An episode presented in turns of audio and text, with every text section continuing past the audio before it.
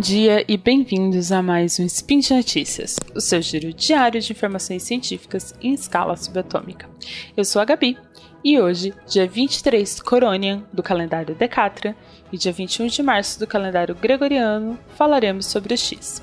No programa de hoje, entenderemos como definir melhor o seu cargo de designer, um estudo de caso sobre a experiência do usuário na IKEA e uma série de entrevistas com mulheres inspiradoras na área de UX. Speed Notícias.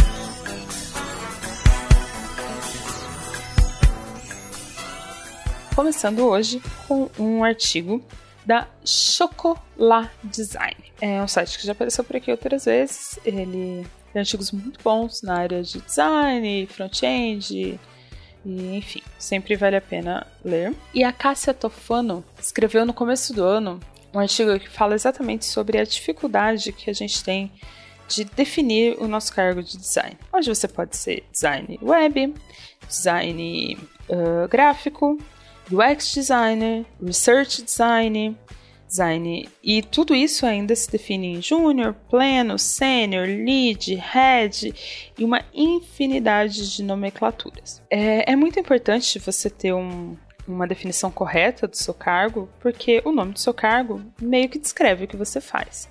E ainda mais no LinkedIn, né? Quando se você não tem uma, uma nomenclatura correta do seu cargo no LinkedIn, você não é encontrado pelos recrutadores para as vagas certas, para as vagas que realmente se encaixam no seu perfil. Então, nesse artigo, a Cássia, ela define esse problema de nomenclatura e dá dicas de como você pode definir corretamente o seu, o seu cargo. É um artigo bem interessante, tá? Ele não é muito extenso e, e ela fala de uma forma bem didática é, como você pode passar a ter o nome exato do seu cargo, ou um nome que se aproxime o suficiente, já que cada dia surgem novas nomenclaturas e novos chavões por aí, ok? É, o nosso segundo artigo, ele é lá do UX Designer, ou UX Collective, é, dessa vez da, da versão em inglês do site. Ele tá sempre aqui, eu acho que todo, todo spin eu falo de pelo menos um artigo desse site. Mas esse é bem legal, tá? Ele foi escrito pela In Zeng, ou Cindy, né? deve ser o nome americano dela. É, e é um UX Case Study Reimagine the E-Commerce Experience for IKEA, só no des desktop. Esse é muito legal, principalmente para quem está começando na área, porque ela descreve todo o processo de refazer a versão web do, do site da IKEA, tá? Ela pega desde o desafio que ela tinha, os processos, ela mostra como que ficou montado o cronograma, é, o problema, depois ela detalha todos, todos os processos como que, que foi feitas as pesquisas, como que ela foi conversar com as pessoas, o que que ela descobriu dessas conversas, como ela, ela organizou essas descobertas, como que ela priorizou o que era realmente importante? E depois os entregáveis mesmo, todos os wireframes foram feitos e os próximos passos, né, seria parte de design, de, de implementação.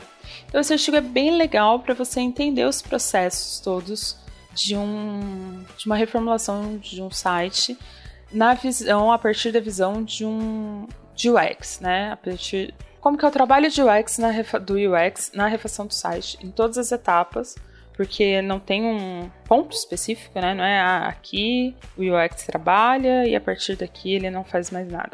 O UX ele está presente em todos os momentos, e ela descreve passo a passo, principalmente essa primeira etapa, que é a etapa de entregar um protótipo. E ela fala brevemente sobre as, os próximos passos, como seriam esses próximos passos. É, esse artigo é de fevereiro, final de fevereiro, talvez. E aí depois ela fala ainda um pouco sobre as reflexões dela, né, sobre a parte pessoal do que ela achou desse projeto. E para terminar, também no UX Designer, UX só que na versão brasileira, Eu, eu vou deixar aqui o link de um texto, mas na verdade eu quero que você, é, eu quero indicar toda uma coleção de textos. É uma série, cinco textos, nas, que foi feita na primeira semana de março, na semana do Dia da Mulher, né? E, e o pessoal do UX Design Brasil, eles entrevistaram cinco mulheres inspiradoras na, na área de UX no Brasil. Tá? Esse é o que eu vou deixar, que é o quinto e último texto. Ele é com a Ana Aider, que ela é gerente de pesquisa no iFood atualmente. Mas. É, e aí no rodapé vocês acham os links para os textos anteriores, tá?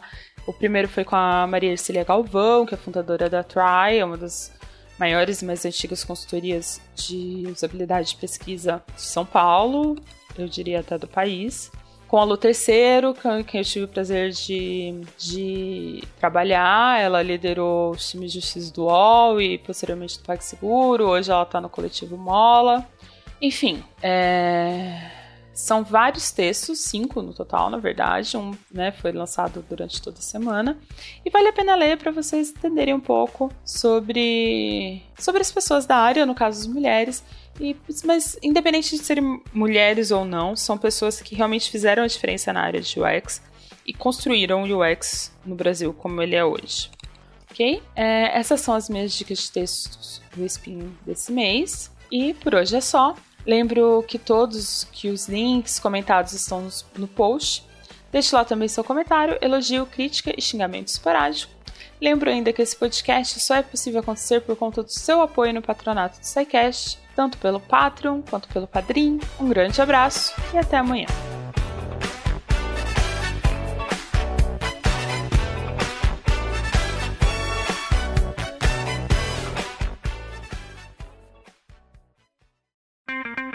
Edição por Felipe Reis.